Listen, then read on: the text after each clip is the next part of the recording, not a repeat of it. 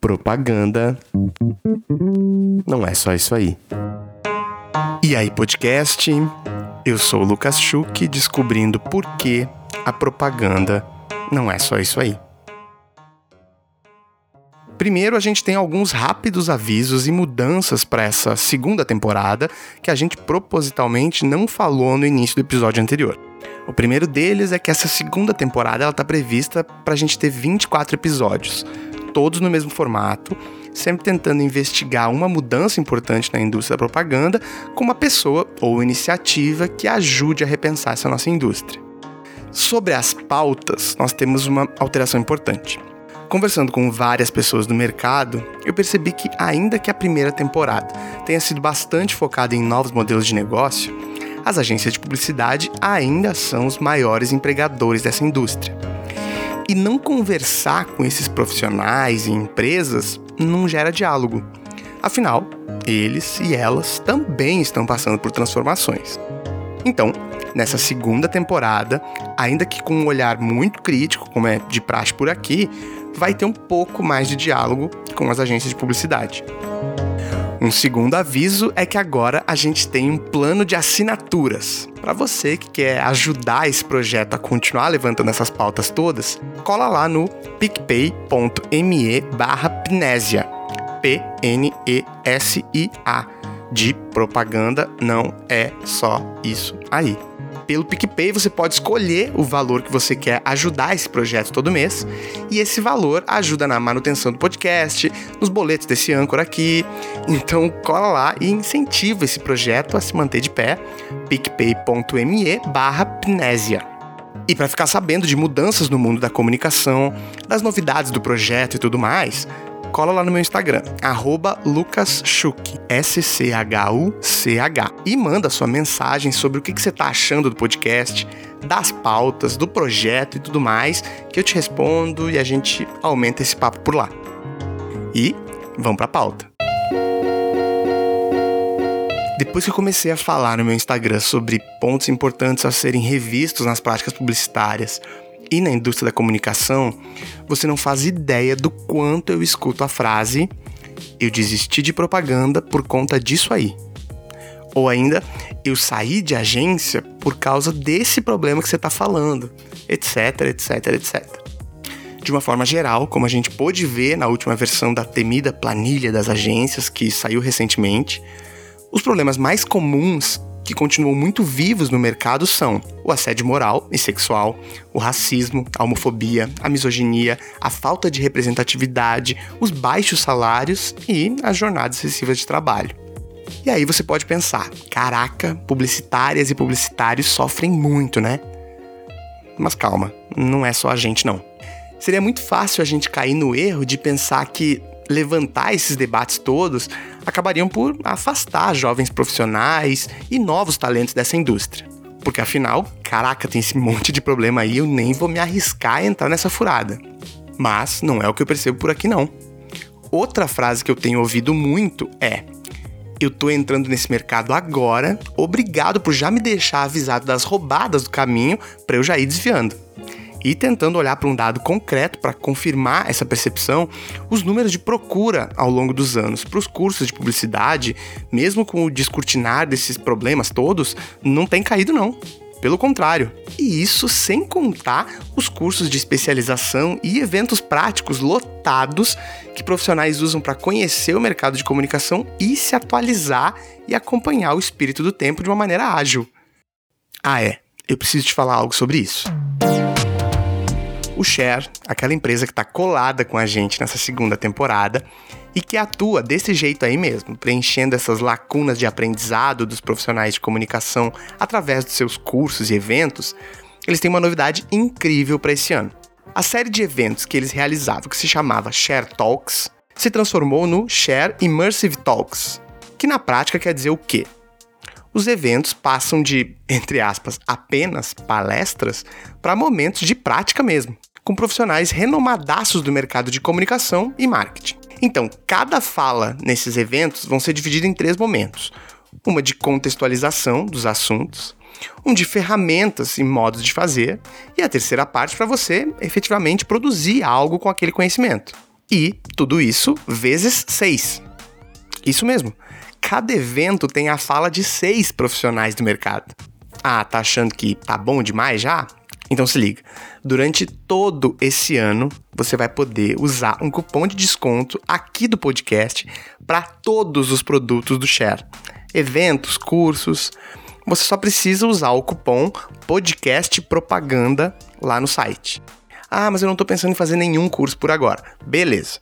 Cola no Instagram deles, arroba tudo de share, porque eles compartilham conteúdos incríveis para você dar aquele grau na sua próxima reunião. Acesse tudodeshare.com.br barra Talks 2020 para saber tudo sobre esses eventos e também os cursos que o Share está programando para esse ano. Bom, mas fora todas essas frases clássicas que eu tenho ouvido sobre o mundo da propaganda e os problemas dessa indústria, tem uma outra frase que eu escuto e leio muito em vários dos meus posts lá no Instagram e é motivo de eu trazer esse episódio aqui em específico nesse começo de temporada, que é você está falando de propaganda, mas poderia ser sobre qualquer área. Ou ainda, eu não sou de publicidade, mas eu passei por uma situação igualzinha a essa. É claro que, como qualquer trabalho, a publicidade enfrenta problemas semelhantes a outras indústrias e segmentos. Até os mais específicos e ligados a estereótipos antigos da publicidade, como a pizza, rolam em várias outras instituições da sociedade por aí. E sempre quando eu penso nisso, eu fico num misto de sentimentos. Eu penso, poxa, que bom que eu não estou passando por isso sozinho. Tem outras pessoas, até em outras indústrias, que enfrentam esses mesmos problemas que eu estou atravessando nesse espaço de trabalho agora.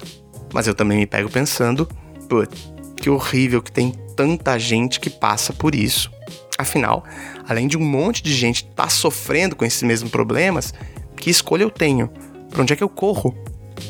E isso é somado por um agravante no mundo da publicidade.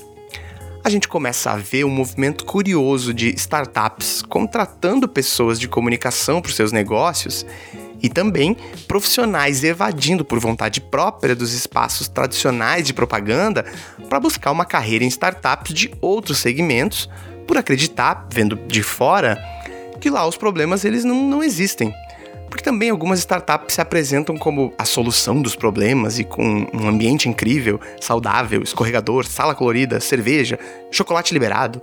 Não tem como ser ruim, né? Mas será que é isso mesmo? Startups, novos modelos de negócios são a solução para os problemas do mundo do trabalho? Não sei. Comunicadores e comunicadoras enfrentam essas mudanças e problemas de forma solitária? Não sei. Tem outras indústrias atravessando mudanças? É, disso eu tenho quase certeza. E, já que eu tenho poucas respostas, e esse tipo de problema ligado à cultura organizacional e trabalho atravessam a sociedade, eu convidei o Startup da Real, um perfil que levanta muito desses debates que a gente levanta por aqui, só que do ponto de vista das startups, para a gente tentar entender como esses problemas todos se apresentam por lá.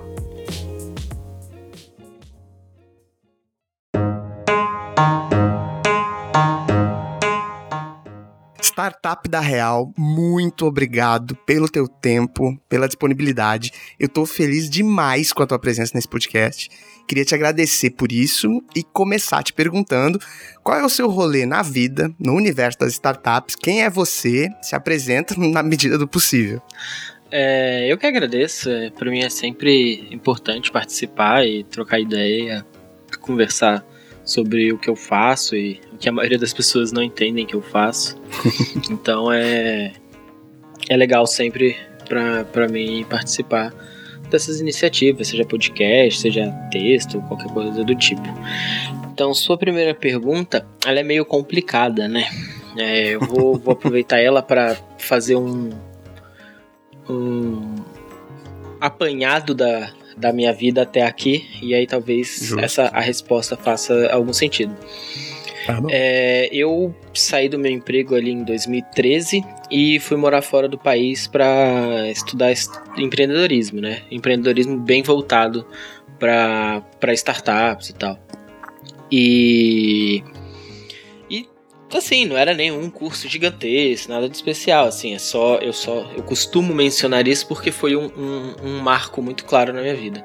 Então eu fui para fora, estudei, E conheci pessoas muito interessantes.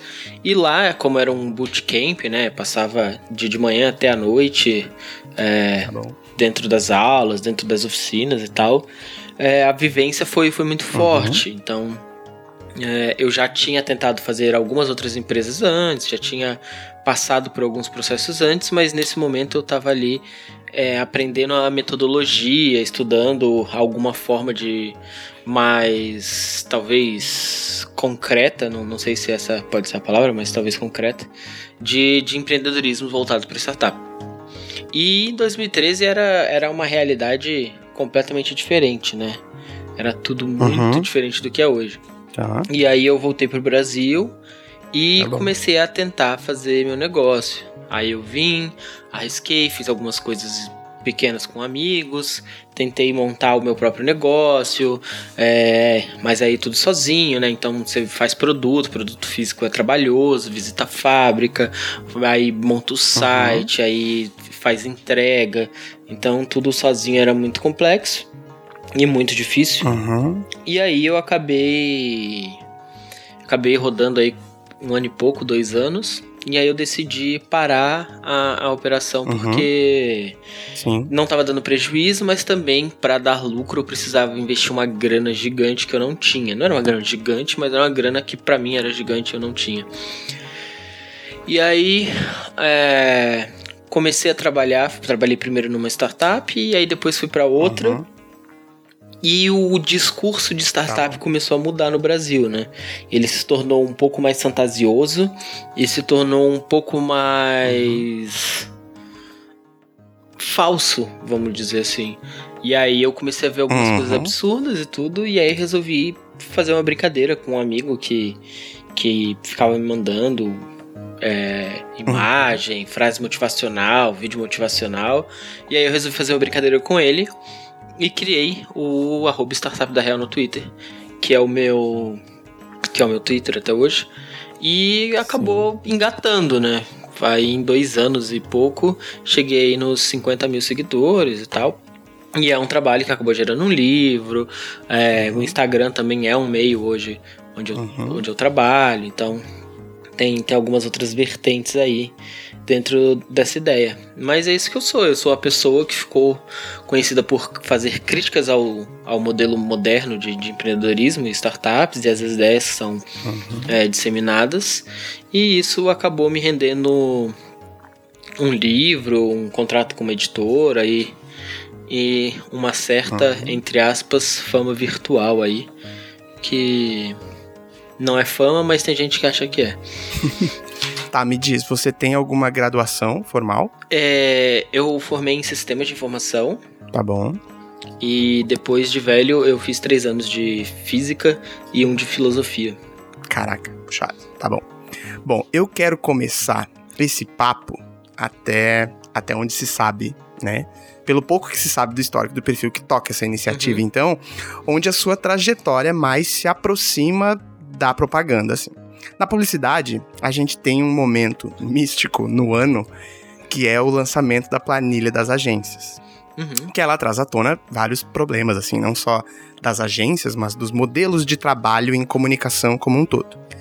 Você também lançou, capitaneou uma planilha da sua perspectiva, né, sobre as startups.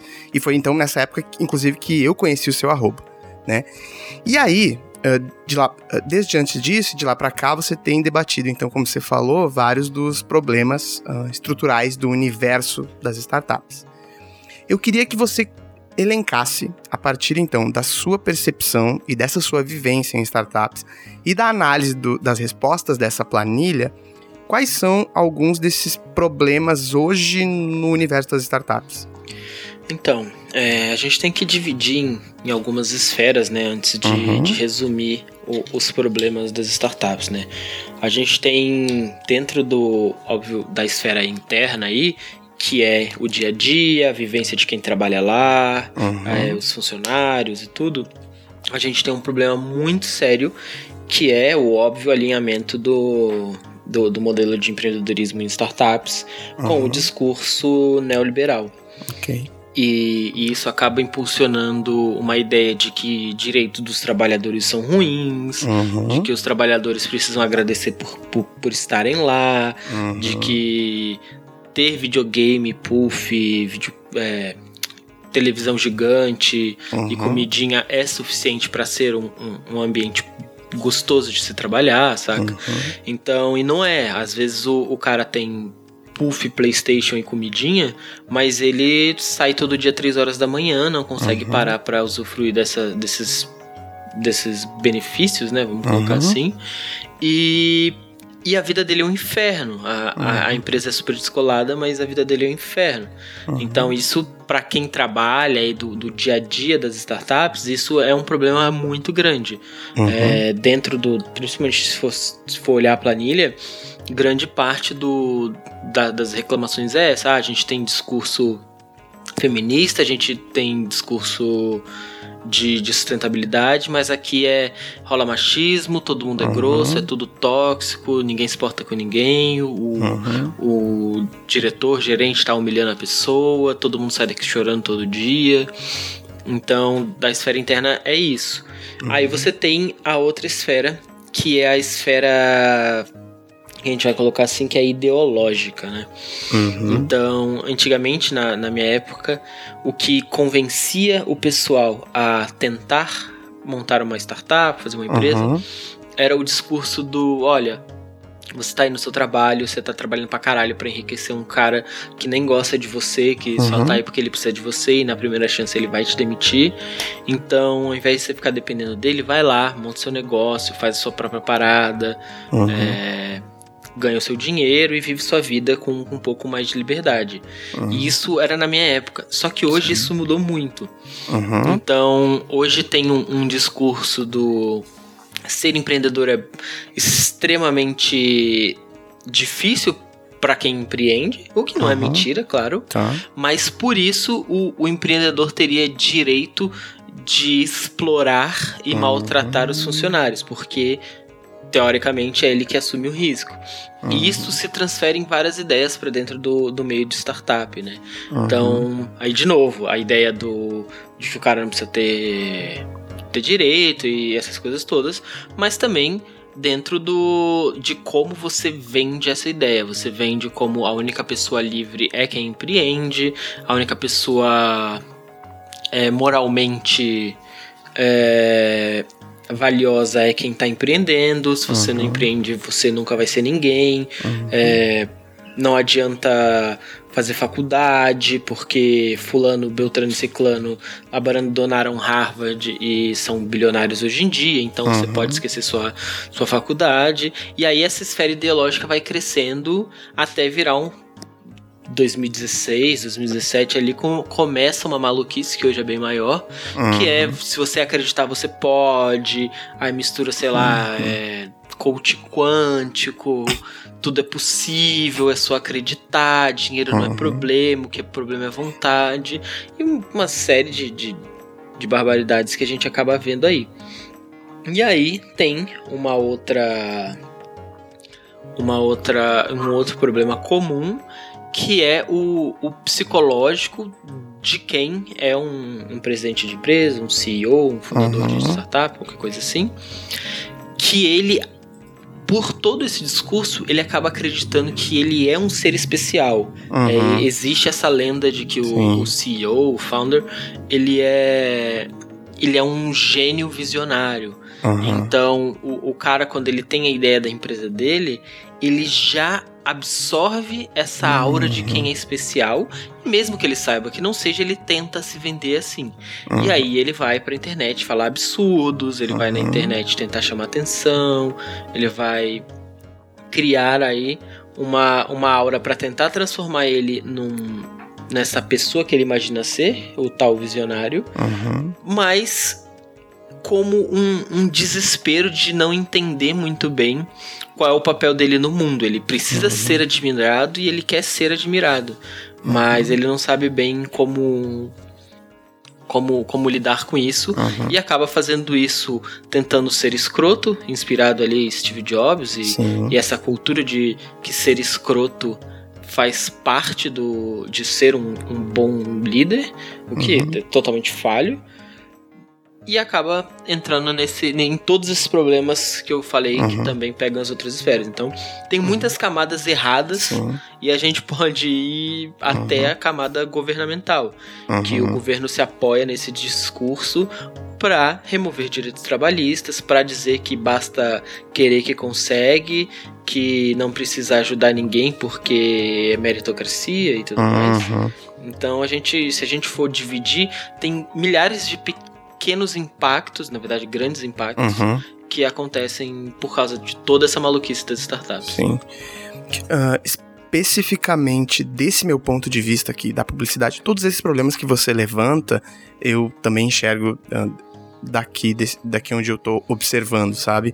Mas nesse meu projeto aqui, eu tenho debatido e levantado alguns problemas estruturais que eu não vou colocar como uh, diferentes, mas talvez daqui um pouco mais urgentes que a gente tem nessa indústria específica. É importante a gente, eu, eu falar que a, a, indústria da publicidade se aproxima muito da, da, tecnologia nos últimos anos, né? Então, vários desses problemas, uh, eles vão ser similares. Mas tem alguns, e eu vou te citar alguns, né? Que são muito importantes uh, ah, para esse projeto e pelas pautas que eu, que eu debato aqui que são racismo, misoginia, homofobia, um elitismo, etarismo, e, e aí eu, vou, eu posso ir também mais. Uh, uma centena de nomes aqui de problemas estruturais que perpassam uh, tanto a nossa sociedade, mas especificamente nos modelos de negócio que a gente tem em publicidade. Eu preciso te perguntar: uh, esses esse tipo de problema que eu elenquei, você acha que publicitários e publicitárias passam por isso sozinhos? Assim, esses problemas são exclusivos da propaganda? Claro que não, claro que não. Isso, inclusive, é eu acho que é um, é um reflexo da cultura da publicidade uhum. beber muito no que é feito na, na cultura de startups, né? Uhum. Então, as startups são conhecidas também por excelentes campanhas. Uhum. E todo mundo conhece as apresentações do Steve Jobs, a capacidade de design da Apple, uhum. e isso tudo desde lá de 2007, quando o, o iPhone emplacou como uhum. a nova grande coisa. A gente vê que a publicidade, o marketing vem bebendo demais uhum. nisso, né? Você não uhum. participa de nenhum curso dessas áreas sem ouvir nenhum exemplo disso. Uhum. Então. É, eu acho que muito do que tem na publicidade sobre isso, é claro que já era um ambiente tóxico, uhum. workaholic, uhum. muita, muito abuso moral. Isso, pelo que eu sei da publicidade, sempre foi uhum. muito assim, e as planilhas dizem isso claramente uhum. também. Mas eu também acho que é muito disso de beber do que as startups uhum. estão fazendo e dessa cultura, é, que também tem, tem muita coisa. Só que a polarização política que, que aconteceu ali, uhum. e aí desculpem historiadores, eu preciso criar essa ruptura uhum. temporal para poder explicar. Pode não estar tá certo, eu entendo, mas ali desde 2013, uhum. é, manifestações de, de, de, de, junho e tal. E aí é, a polarização cresceu a certo ponto onde a gente faz uns dois anos pelo menos, a gente uhum. considera quem é de esquerda vagabundo e quem é de direita trabalhador, uhum. produtivo, uhum. que se importa com, com dinheiro e com produtividade, uhum. né? Perfeito. Existem esses estigmas, assim. Uhum. Então, muitos desses absurdos, eles são ditos para se encaixar nessa narrativa, né?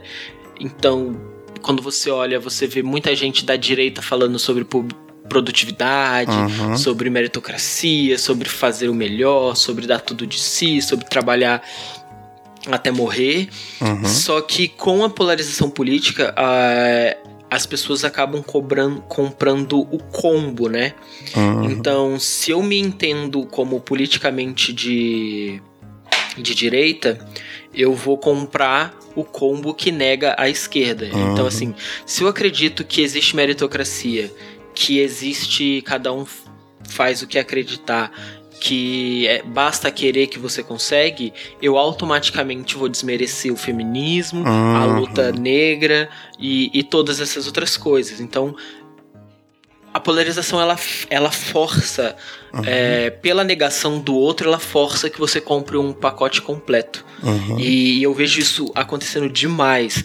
Que é, por exemplo, o, sei lá, o velho da van, uhum. ele claramente como uma estratégia de marketing, ele se alinha à direita, uhum. começa a fazer discursos mais que, que envolvem racismo, sexismo, uhum. que envolvem é, meritocracia, trabalho, produtividade, ganhar dinheiro, uhum. porque isso coloca ele numa posição onde ele é coerente com tudo o que ele está apoiando ali. Perfeito. E, e, da mesma forma, o pessoal da, da esquerda, eles acabam quebrando algumas coisas também para poder comprar o pacote completo. Uhum. Então, se eu, se eu sou de esquerda, eu tendo a rejeitar a iniciativa privada, eu tendo a rejeitar qualquer coisa que envolva uma possível aceitação ao capitalismo. Então, uhum. é, falar de, de empreendedorismo no meio da esquerda é um tabu gigantesco. Total porque é obviamente a, a, o incentivo do, do meio de produção privado. Uhum. E aí também falar de educação financeira na esquerda é um tabu, uhum. porque quem pensa em educação financeira é quem quer ficar muito rico uhum. e pertencer à burguesia. Só que, uhum. na verdade, a gente vive num mundo onde não é preto e branco. Então, muitas das pessoas que empreendem de alguma forma, elas não estão, entre aspas, empreendendo usando esse título. Uhum. Elas estão fazendo o que elas encontraram para conseguir comer. Sabe, para viver dentro do, de uma sociedade capitalista que exige que você tenha dinheiro para ter um mínimo de acesso e um mínimo de, de condição de vida. Perfeito. E a mesma coisa o a educação financeira. É, as pessoas lidam com bancos, né? Uhum. É, enquanto a revolução não chegar, a gente vai lidar com banco. Uhum. Então você precisa saber quais são os juros, o que são os juros compostos, como é que o banco tenta te ferrar, uhum. como é que você administra o seu dinheiro, como é que você não cai em alguns truques de para gastar mais. Então é, tem algumas coisas que os dois lados acabam abraçando, por causa dessa polarização política que força tudo isso. E aí, para concluir, a publicidade ela tem um viés muito, muito focado. Uhum. Tipo, dentro das agências eu vejo que o discurso de quem trabalha é mais igualitário, então são uhum. pessoas que, que realmente, pô, é, são feministas, são pessoas que, que se preocupam com questões raciais, são pessoas com um pouco mais de, de, de consciência. Uhum. Mas quando o, o, briefing chega e o, e o diretor e, e, o escalão que são normalmente mais à direita, que é a galera uhum. da grana, eles tendem a falar: não, a gente não vai se render ao politicamente correto, a gente vai fazer essa campanha sim. Uhum. Ou até mesmo são campanhas que são feitas propositais dentro desse cenário polarizado para agradar um certo público. Uhum. Então, se você fizer uma campanha hoje que você que você faz uma crítica contra as feministas, é, existe um público muito específico que vai gostar dela. Uhum. E, e ativamente as pessoas optam em fazer isso para viralizar, para ganhar uhum. atenção. Ao mesmo tempo que, que é odiado por um grupo, você tem um grupo muito maior que passa a gostar uhum. de você. Eu quero te perguntar uma coisa muito objetiva. Por que, que você optou por não mostrar a sua cara com a sua iniciativa? Cara, é, isso foi não foi uma decisão. É, tá. Não optei exatamente, é claro que nesse caso é uma opção, mas é, quando eu montei o perfil, uhum. eu não tava nem aí que soubessem que eu era eu. É, eu eu tava ali como alguém falando alguma coisa. Sim. E aí, quando começou a crescer, as pessoas uhum. começaram a, a achar que o perfil era anônimo. Uhum. Tanto que eu tive que deletar algumas postagens onde era muito claro que eu era eu. Uhum. Assim. Tá bom. Mas depois só, porque as pessoas uhum. começaram a ficar curiosas de quem eu era. E aí começaram a apontar que eu era, sei lá, o Marco, ou a Carol, ou qualquer uhum. pessoa assim. E aí eu achei, ah, já que as pessoas estão caindo nisso, uhum. vamos deixar assim. Uhum. E aí tornava tudo mais interessante. E aí eu acabei mantendo, porque isso preserva um pouco do, da qualidade do debate. É, hoje eu sou até um pouco mais zoeiro, até acabo. Uhum. é, passando um pouco de uma linha que antigamente não passaria. Talvez até por estar um pouco com menos paciência, eu acho. Aham. Mas. Mas, por exemplo, a primeira pergunta que as pessoas fazem é, quando estão discutindo comigo é: Ah, então por que você não mostra a cara? Uhum. Como se eu mostrar ou não a cara fosse. É, fosse dar validade para um Sim, argumento. ou não. legitimar ou não o argumento. né? É, então, ah, pra você estar falando isso, você tem que ser foda. Só que o meu discurso, na verdade, é, galera, vocês não vão ficar rico. Não Uhum. acreditem nisso, vocês não vão ficar rico.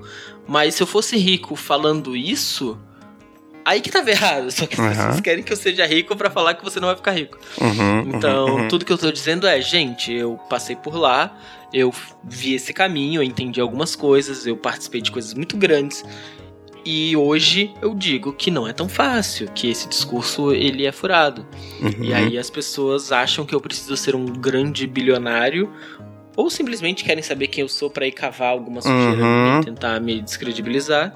E aí acaba que o anonimato ele é ele funciona muito bem pra isso, assim. Uhum. Tem muita gente que sabe quem sou eu hoje, isso não é mais um um segredo Uhum. como foi, sei lá, até o ano passado. Uhum, Eu, eu fiz alguns aliados onde eu fui obrigado a, a mostrar minha cara, Claro. a, a ter uma proximidade assim e, e acaba vazando e, e tudo bem, sabe? É, mas oficialmente a maioria das pessoas ainda não sabem quem eu sou. Eu sou uma dessas pessoas, só pra deixar bem claro, eu não faço a menor ideia, então não me cobre. Mas eu te fiz essa pergunta porque eu acho que isso nos ajuda a resolver um problema ah, muito central na indústria da publicidade, do, do- de um dos motivos por que é tão difícil a gente ter iniciativas que ganham ouvidos, que batalham por ah, desconstruir esse monte de problema. Porque, assim, ah, é, é muito fácil ah, você se- pegar alguém que tá tentando falar sobre isso. Eu ouvi isso ah, muitas vezes. Ah, deixa eu ver quem é essa pessoa que, que campanhas ele fez pra tá falando sobre. pra que, que marcas ele já trabalhou. Como se isso ah, não, não fosse o suficiente. Eu ter passado por uma ou duas empresas, eu saber que aquilo ali, e eu lendo uma planilha, isso vai invalidar a minha opinião sobre modelos de negócio. O que. O que o que, que eu preciso ter, ah, te comprovar pra você saber que eu estou falando uma verdade? Te mostrar uma carta autenticada da- dos meus empregadores anteriores, como se isso fosse validar a minha opinião. Você entende isso? Parece que eu, eu preciso muito contar o que eu fiz pra eu poder ter uma opinião, sabe? Então, isso é uma, uma questão interessante, porque a gente tem o. Junto com, com essa cultura que tem na publicidade, que tem Aham. nas startups e tal, a gente vem do culto à personalidade, né? Uhum. Então, não, n- não importa o que você tá falando, mas importa quem você é para estar falando isso. Perfeito. Só que na maioria das vezes, é, vamos colocar assim, você está falando num num debate sobre, sobre, sei lá, publicidade no Facebook. Uhum. E aí você tá discutindo com alguém num fórum e tudo, e aí o cara, ah, mas quem é você pra falar isso? E aí vamos supor que você fala assim, não, eu sou um, um engenheiro de publicidade do Facebook. Eu Aham. que bolei toda essa estratégia. Aí o cara vai olhar pra você e vai arrumar alguma outra Aham. coisa pra tentar te atacar. É isso. Porque o objetivo dele não é que você seja ou não, é encontrar uma falha pra te desmerecer. Isso, isso, isso. isso. Mas, mas aí tem muito É isso. disso, assim. É, se você não for o próprio Zuckerberg, eu tenho certeza que ele não vai parar de te encher o saco Uhum, com isso. uhum, uhum.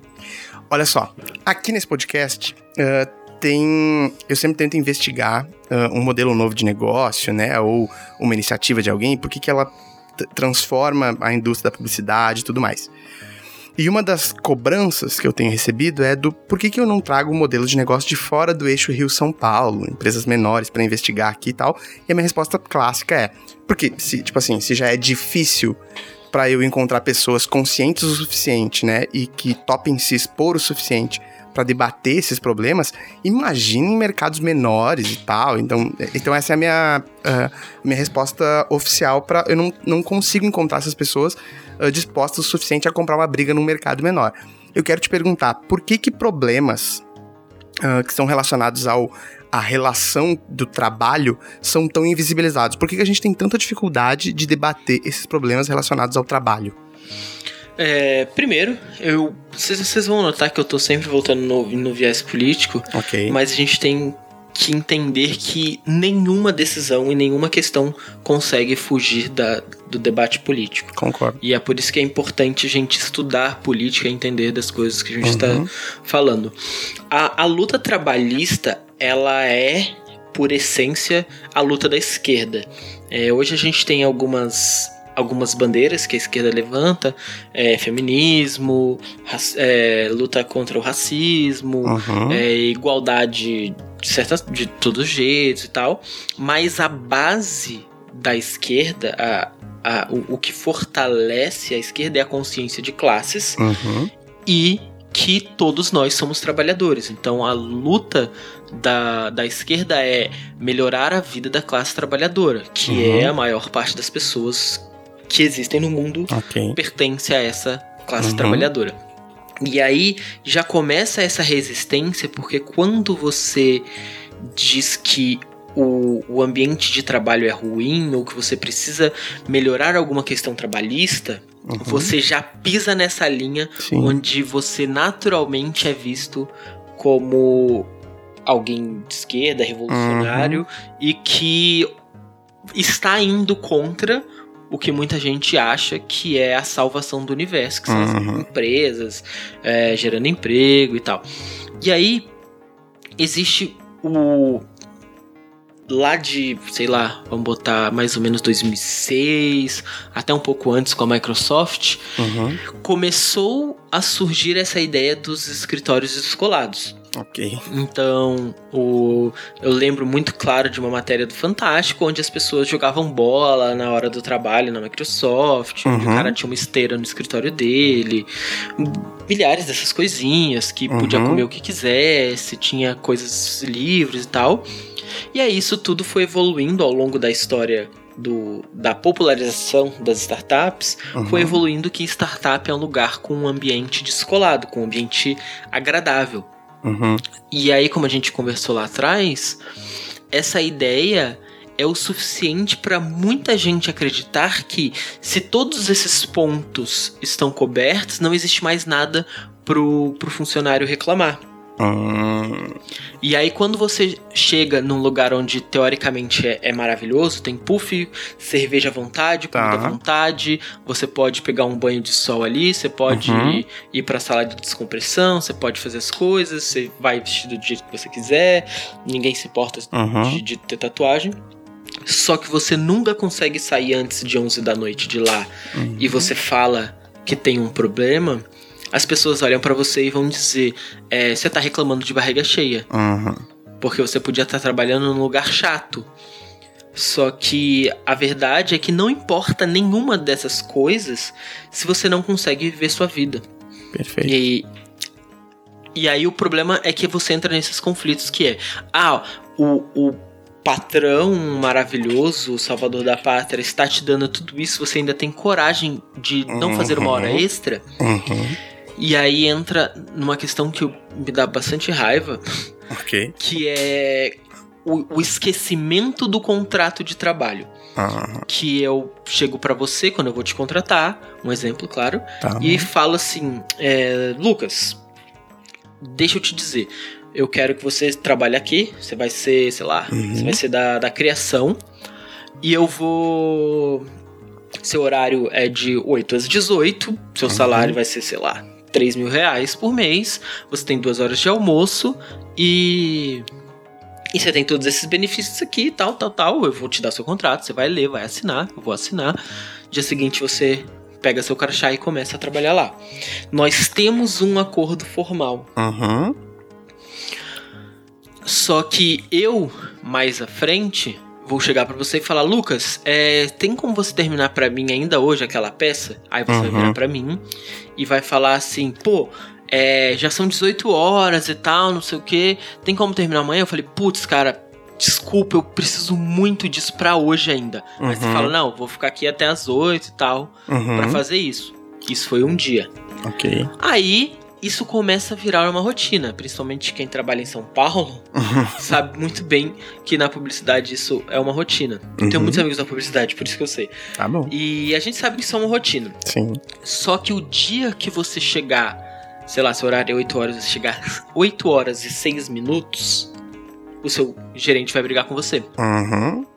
Ele vai falar, pô, tá chegando atrasado, Uhum. é, não pode contar com você, já aconteceu um monte de coisa aí. E assim, você atrasou 6 minutos. Uhum. Então, é, você começa a notar uma, uma relação de poder assimétrica, onde o patrão consegue frequentemente desobedecer o acordo contratual Uhum. Pela justificativa do ah, tem gente desempregada, se você não quiser, tem quem tem quem venha. É, se você não pra, pra sua vaga tem milhares de pessoas querendo. E aí você Uhum. realmente óbvio fica com medo de perder seu trabalho e Uhum. acaba por essa simetria de força tendo que passar por cima do, da, da parte dele do contrato que era você devia sair 18 horas, você Uhum. nunca sai 18 horas. E quando você precisa, por algum motivo, sei lá, ir ao médico e, e Uhum. atrasar, sei lá, meia hora ainda trazendo atestado, ele não tolera que você passe um pouco esporadicamente da sua parte do contrato. Uhum. Aí ele vai lembrar do seu contrato. Porra, mas você sabe que seu horário é 8 horas, né? Uhum. Uhum. Então, é, junta toda, todas essas maluquices onde acredita-se que por empregar o, o patrão ele tem muito mais força e, e você deve obedecer essa força como se você fosse eternamente grato por te dar um Uhum. emprego, como se ele não tivesse é, explorando sua mão de obra Uhum. para gerar lucro para ele. E aí você sai como o ingrato, preguiçoso, não é profissional. Então, todo esse histórico, ele causa esse desconforto na hora de você falar assim, tipo, cara, é, essa empresa, apesar de tudo legal que ela aparenta ter, ela é muito difícil de trabalhar, porque eu não Uhum. tenho tempo pra minha vida, eu tô doente, eu engordei 10 quilos e eu não consigo viver. Então, tudo isso é por isso, porque é, as pessoas tendem a enxergar o patrão como um salvador da pátria Uhum, e o uhum. empregado como alguém que deve agradecer por ter o emprego. Perfeito. Tem uma, uma pequena parte dessa resposta que eu preciso investigar mais com você, né? O movimento que eu acho que é o mais ah, curioso na relação publicidade e startups é o de profissionais migrando para as startups, profissionais de comunicação, né? Como uma alternativa aos problemas dos, dos formatos mais tradicionais de trabalho na propaganda, né? E também uh, um segundo movimento, que é o de modelo de negócio, então, se de, uh, nativamente de comunicação, se definindo como startups, como uma resposta à perda de, de, de credibilidade, né, desses formatos, né? Então, assim, uh, lá por 2016, 2017, uh, o que a gente viu nos jornais de publicidade, a empresa X agora está com uma mentalidade de startup, assim, Uhum. era, né? Uh, De onde você acredita Empresas gigantescas se chamando de gigantescas com 40 anos de, de, de- de estrada. Uhum. De onde você acredita que vem esse fascínio, uma, uma certa fetichização do que, de, de que as startups seriam, então, um ambiente ideal? Ah, o que que deu às startups essa cara de salvadora dos problemas? É só Ah. botar startup no nome que tá resolvido. É, é, na verdade é a mística, né? Então, Aham. como a gente veio, veio falando, é, lá por 2000 e poucos, no comecinho do- dos anos 2000, é, a publicidade em cima dessa nova cultura de trabalho, onde as pessoas eram, abre muitas aspas, mais livres e Aham. podiam produzir de acordo com com seus resultados, então, pô, se eu tenho que entregar algo em 5 horas e entreguei em 3, eu posso jogar meu videogame duas horas e ninguém Aham. vai se importar com isso.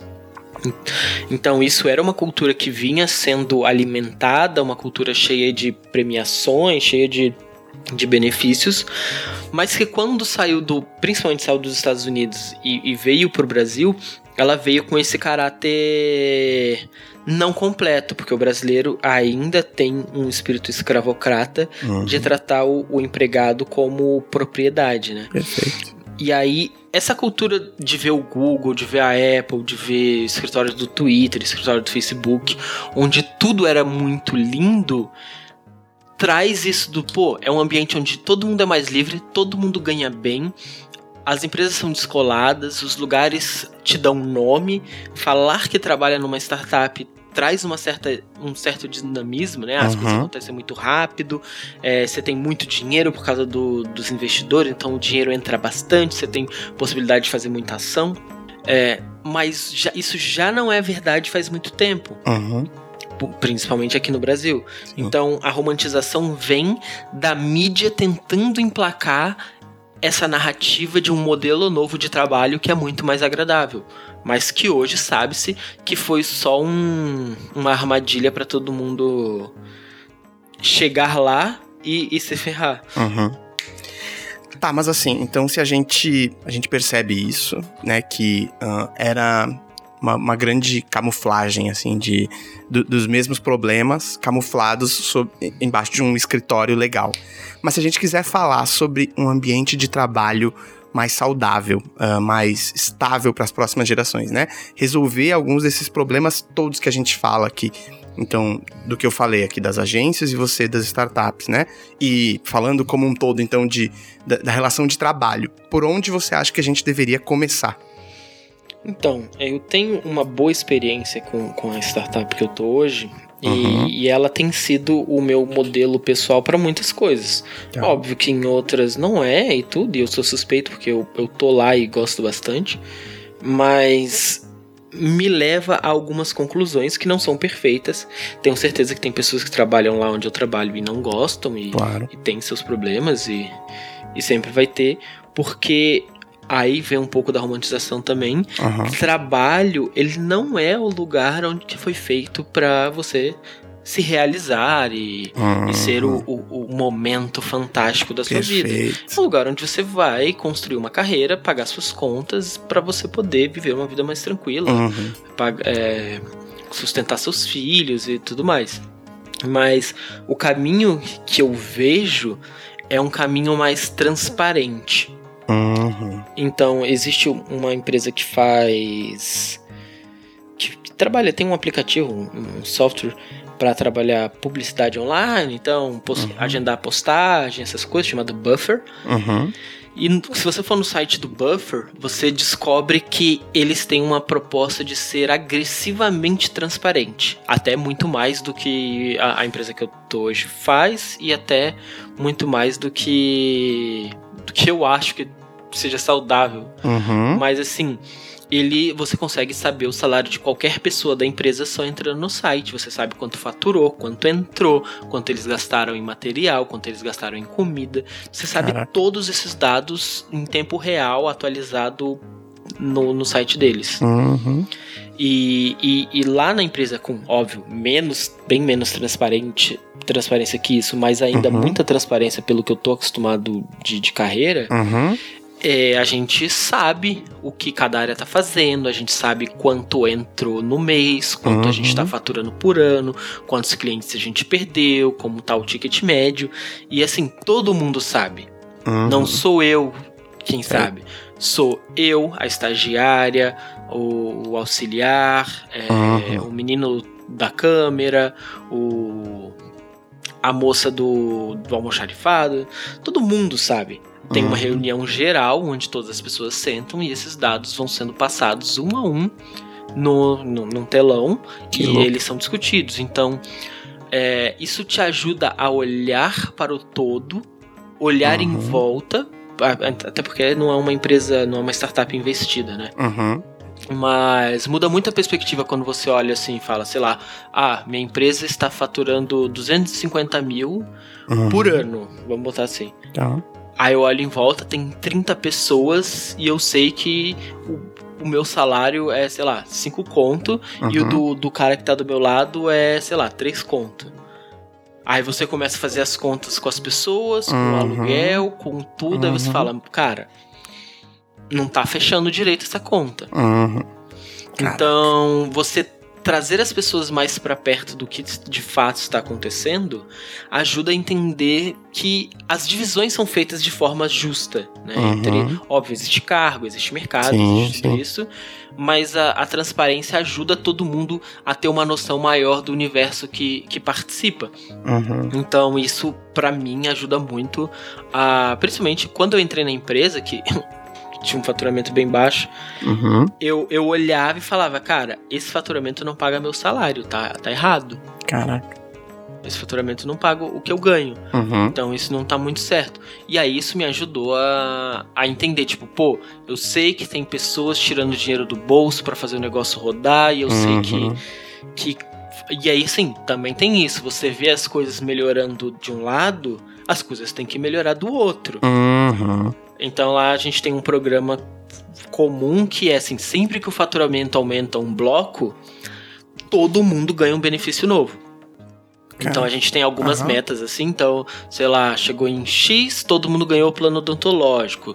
Chegou em Y, todo mundo ganhou plano de saúde. Chegou em Z, todo mundo ganhou, sei lá, 800 reais a mais de, de gasto livre pra, sei lá, escolher entre alimentação, refeição e tal Uhum. para distribuir. Então a gente tem vários marcos que a gente vai colocando e então a- as pessoas que estão lá embaixo olham aquilo e falam assim, cara, eu vejo que eu estou trabalhando pra caramba, o faturamento Aham. da empresa está crescendo muito bem, Aham. mas eu não estou sendo esquecido. Total. E aí isso ajuda muito na hora de você olhar e falar assim, tipo, pô, cara, é um lugar que vale a pena. E Uhum. se a gente for para a discussão comunista, Ok. é, eu provavelmente vou, vou ser visto como tipo, ah, mas isso daí só justifica o modelo capitalista de exploração. Uhum. Mas infelizmente, 2020, dia 6 de 2 de 2020, a revolução ainda não, Não aconteceu chegou. e eu preciso pagar minhas contas. Pagar boleto. Uhum. Então é melhor que eu pague minhas contas num lugar onde eu enxergue um mínimo de, de reconhecimento Total. e de. E, e da engrenagem que está acontecendo do que se eu tivesse num lugar bem pior. Cara, e eu assim, eu adoraria dizer que ah, eu vejo um futuro mais transparente e menos hierárquico, por exemplo, nas agências, mas, cara, esse é, eu compartilho assim, esse é um dos, ah, dos pontinhos de transformação que, olha, eu não vejo a menor possibilidade de se transformar em agência. Eu me lembro de quando, ahn, de uma rápida passagem, assim, eu, eu era então, sei lá, alguns anos atrás, seis, sete anos atrás, eu era assistente de arte de uma pessoa, né? E aí essa pessoa, alguém ligou pra ele e essa pessoa ah, falou assim, ó, não, não sei o que, ah, eu não me sinto confortável em falar o meu salário alto. Né? Naquela hora eu me lembro de pensar assim, ó, caraca, se esse cara ou ele acha que eu ganho, ou ele acha que ele ganha mal, ou ele acha que tá ganhando bem demais e não quer falar pra não, sabe isso? Não E aí. Pra não constranger. E aí, eu me lembro de, exatamente naquele ano, coincidentemente, ah, rolar a piada interna, que tinha lá o PPR, lá os lucros no final pra dividir. Naquele ano, é, o PPR foi curto, então desse ano não vai ter. Puta, mas a gente entregou horrores, não sei o que, não sei o que. É, não, mas esse ano foi apertado, recessão, não sei o que. Então, ah, esse tipo de transparência ah, que você fala, eu também vejo como uma das coisas que facilitariam muito, especialmente para novas gerações entrando nesses espaços e sabendo, cara, esse- ne- nesse cargo eu posso ganhar isso aqui, e não adianta nem eu me, me, ah, trabalhar aqui até as três da manhã, porque eu não vou chegar nisso aqui que eu tava imaginando, idealizando, o máximo que eu vou ganhar é aqui. Isso resolveria uma. ah, uma cadeia de barreiras que a gente tem, sabe? E na propaganda, cara, isso é muito, muito, muito marcado. É, então, eu. É óbvio que assim, lá na empresa o, ninguém sabe o salário de ninguém. Sim, sim. Mas, mas também não é um, um segredo às, às sete chaves, porque quando abrem novas vagas, a gente vê os Isso. salários das É, vagas. então, era e- mais sobre isso que eu falo. É verdade. E, e todo mundo acaba sabendo. No, no buffer é, é extreme transparência, assim. Mas, mas lá na empresa Justo, existe, óbvio, o, a questão de, de que nem tudo é transparente. É uma empresa é, privada, Sim. como todas as outras. Existe o, o seu nível estratégico também de fazer as coisas acontecendo. Uhum. Mas questões de, de, de uma certa transparência que faz todo mundo se sentir parte do todo, que, que você não deixa aqui um, um sentimento de, de injustiça Isso. seja, seja proliferado lá dentro e que também não exista tanta, apesar de existir hierarquia, né? Uhum. Tem, tem quem manda, tem quem obedece, mas as decisões elas são muito mais igualitárias. O, Uhum. é, a pessoa que chegou hoje sente muito confortável em chegar e falar: olha, é, pô, tô vendo que vocês estão fazendo isso, eu não concordo. É, O que, que vocês acham de fazer não sei, tal, de tal jeito? E, e os próprios diretores olharem e falar, cara, isso é realmente muito bom, vamos fazer. Uhum. Então, a- apesar de existir uma hierarquia, a gente tem algumas decisões que são bem igualitárias, assim. É, você não, não tem que baixar a cabeça e, e, e, baixar a voz porque o cara é um diretor ou é seu, seu gerente, seu, seu head, e, e tá ali completamente liberado uhum. para opinar e, e, agir dentro do que você achar que for, for melhor para sua para sua área. Sim, sim. Eu acho que eu, eu acho que eu queria recolocar isso que eu falei. Na verdade, meu, meu minha, minha proposta não é de todo mundo levanta e fala, escreve no papel quanto ganha, ou na, não é nada nesse sentido. Mas é mais de dizer que uh, poderia ser suavizado com simples medidas, né? De tipo, galera, há uma faixa salarial para este cargo. Sabe, as pessoas ganham entre isso e isso aqui, né? Até pra pessoa saber, cara, eu, o, o, lucro da empresa é. Como você falou, o lucro da empresa é esse, eu vou ganhar daqui até aqui, peraí, fazendo a conta mais ou menos. Tá sobrando muita grana no final, tá sobrando pouca. Todo mundo sabe que a gente vive num, num capitalismo, então tá tudo certo, né? São, são pessoas adultas, a gente consegue lidar com essas informações, mas suaviza, suaviza a hierarquia, suaviza, né, esse, esse monte de barreira. Bom, enfim. Isto posto, eu tenho uma última pergunta pra gente encerrar o nosso papo. Você lançou um livro novo, né? E ele vai uh, na contramão de um tipo de literatura como é que eu vou botar isso? Muito particular, né? Que tem ganhado muito destaque nas prateleiras por aí. Eu também compartilho de todas essas críticas a esse tipo de literatura, né? Especialmente as que envolvem publicidade, obviamente, né? Porque eu acho que elas, uh, esse tipo de literatura acaba simplificando demais processos que não são simples, né? Uh, por exemplo, eu vi, tentando trazer uma, um, um exemplo palpável do que eu quero dizer, uh, a gente viu isso acontecer uh, com empresas de marketing digital, por exemplo, que acabam por, uh, nesse monte de literatura vazia, esvaziar um monte de termo acadêmico que são estudados durante anos, assim, no campo da comunicação, uhum. para vender livro, para vender palestra e tudo mais, né? Mas aí você vai, uh, né, uma pessoa então que estudou filosofia, que tem umas leituras casca grossa, como eu vi na sua participação em outro podcast por aí, né? Uh, que entende a responsabilidade de se colocar um livro na rua e você decide lançar o livro chamado Esse livro não vai te deixar rico. Qual é o seu objetivo com o livro e com as suas publicações e tudo mais? E o que você espera de mudanças desse seu meio a partir desses movimentos contra toda essa cultura que você levanta? Então, é, a ideia do livro ela começou muito simples, mas acabou desenvolvendo para algo bem mais sério, né? Eu, uhum. eu fazia alguns textos no Medium já. E tá. acabei. Acabei um dia olhando e pensando assim, cara, eu vou juntar esses textos e vou fazer um, um e-bookzinho para colocar na Amazon. Quem sabe eu não consigo pagar uma cerveja. Ok. É, era, era essa a ideia. Uhum. Só que os textos, eu peguei os textos melhores avaliados, com mais acesso, ele já tinha algum tipo de validação.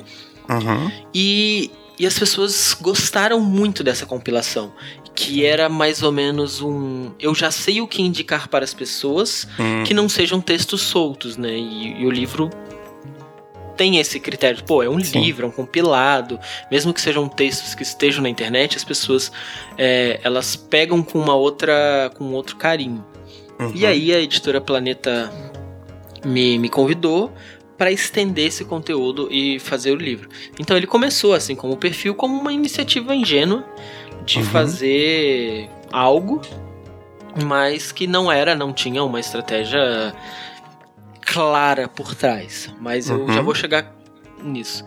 Tá. E aí eu, a, a editora pediu que eu fizesse mais alguns, alguns capítulos exclusivos, produzisse algumas coisas só para o livro, para ter mais um atrativo para o relançamento com livro físico, com a nova versão online e tal. E aí eu fiz alguns outros capítulos. De início, quando eu comecei a escrever os textos, e aí é, essa estratégia com certeza é, acaba no livro, uhum. quando eu comecei a produzir os textos, eu tinha uma, uma visão. O, o Twitter do Startup da Real, que foi a primeira coisa que surgiu, ele estava uhum. sendo visto meio como comédia. Como humor, Entendi. assim, ah, é uma tentativa uhum. de fazer humor, beleza, tranquilo. Só que eu tava com muito medo de que críticas que fossem verdadeiras não fossem levadas sérias uhum. a sério porque as pessoas achavam que era só piada, ou que era humor, Sim. ou que não precisava de nenhuma atenção. Aí eu elenquei alguns temas, como educação, como trabalhar, sei lá, carnaval, essas coisas todas, que são críticas frequentes de, uhum. de, de, gurus do, do empreendedorismo.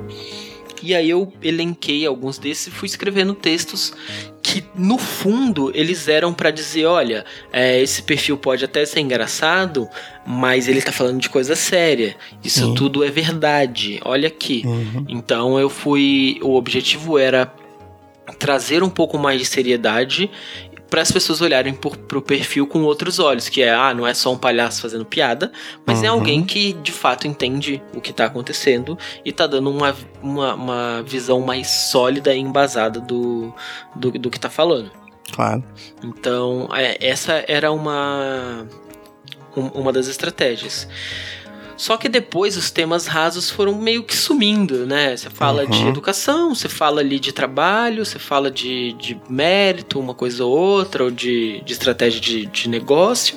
Uhum. Mas não, não são temas que, apesar dos gurus insistirem em fazerem 10 livros sobre a mesma coisa, são temas muito simples, né? E muito rasos. Uhum. Então eu comecei a fazer alguns textos um pouco mais complexos, que desenvolvem sobre filosofia, sobre linguagem, sobre uhum. economia.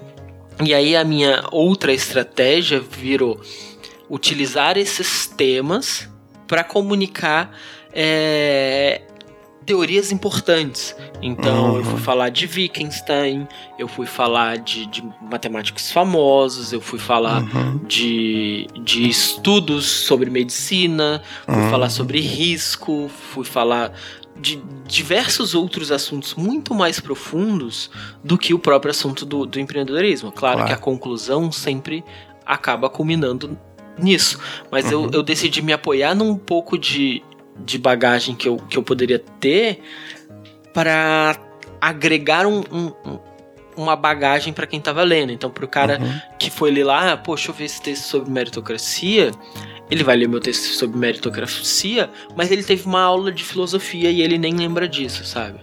Ele teve uma aula de comunicação, de linguagem, é, tudo isso tá ali muito embutido no, no que eu tô falando. Então a, a ideia acabou sendo: olha, eu estou mostrando para algumas pessoas a importância da, de, de, toda essa bagagem, que não é só você ler a internet e achar que você tem conhecimento. É, tudo que a gente discute hoje já foi debatido milhares de anos antes, não tem nada novo. Uhum. E eu estou mostrando aqui para vocês o que eu acho interessante que vocês também podem absorver e fazer o caminho de vocês, seja estudando filosofia, seja estudando política, economia ou qualquer coisa Cara, eu adorei. Eu fiquei muito feliz com esse papo. Eu tava uh, realmente ansioso para ter esse papo, porque são temas que eu queria muito trazer aqui com mais profundidade. Muito obrigado pelo teu tempo, pela tua disponibilidade. Obrigado mesmo, viu, Star? Eu que agradeço o convite, adorei o papo também. É, desculpa se eu falo muito, eu empolgo. Imagina. Mas espero que tenha sido proveitoso, que quem tá ouvindo tenha gostado. É, e se quiser me xingar no Twitter, me chamar de porco comunista, tá tudo bem. Tá tudo bem. me indica um arroba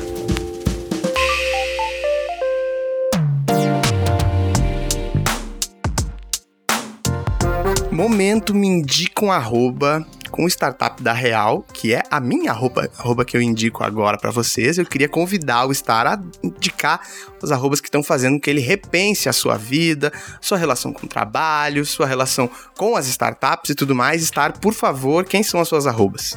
Então, é, eu, eu demorei um pouco até para chegar a essa conclusão de quem eu ia indicar. Tá é, existem várias arrobas que me fazem pensar sobre muita coisa muitas em inglês, então achei que não era o, o ideal aqui para a proposta. Justo. Mas a primeira delas é o Meteoro BR, né? O Meteoro Brasil, uhum. quem tem um canal no YouTube, tem o Twitter, tudo. E eles produzem uma quantidade de conteúdo assustadora, com uma linguagem assustadoramente acessível, que eles falam sobre diversos temas, mas de uma forma extremamente didática. Uhum. Então, acho que qualquer pessoa que acompanha o, o, Meteoro, em algum momento chega à conclusão do, do cara, eles são muito fodas no que eles estão fazendo. Uhum. O trabalho deles é incrível e eu tenho muito que aprender observando tanto a metodologia, a organização, a escolha de palavras, a escolha de referências. Então, ele é, ele é uma grande referência que, que, que eu guardo e, e que eu acho importante. Legal. A segunda é uma amiga, na verdade, é a Beatriz Bom. Guarese. Ela, ela trabalha com marketing, na verdade ela é especialista em branding, uhum. mas eu indico ela porque ela tem feito um trabalho com newsletter, e, e newsletter é algo que eu gosto muito, inclusive tenho a minha. E o trabalho que ela faz com, com newsletter é muito interessante. Ela está disposta a se tornar a, a embaixadora da palavra das newsletters, da importância do retorno das newsletters pro, pro mercado de, de diversas formas. A newsletter dela é incrível, é muito boa, é grátis, é muito boa. Boa mesmo. Então, é, é alguém que está fazendo um, um, papel importante no, numa nova cultura que a gente vai ver crescendo bastante aí. Pode apostar. Beat, arroba Beatriz Guarese com dois Z. É italiano, né? Então, Guarezzi. e, e arroba Cris Dias. O Cris Dias é provavelmente o mais conhecido de todos esses. Chris Dias é um uhum. mago da internet. E apesar de tudo que ele faz de incrível, hoje é diretor de conteúdo do BuzzFeed, se não me engano. Uhum. Ele tem uma, um histórico impecável em, em tudo que se meteu. Uhum. Mas ele tem um dos podcasts mais gostosos de se ouvir e que é inteiramente baseado na manipulação da linguagem e da comunicação. Uhum. É, é, um, é um podcast que, na maioria das vezes, é só ele, é uma narrativa, ele, ele explora formas de narrativa diferentes todas as vezes, uhum. ele traz elementos, ele traz referências, ele tem um, um cuidado com a música, com a entonação, com, com o timing.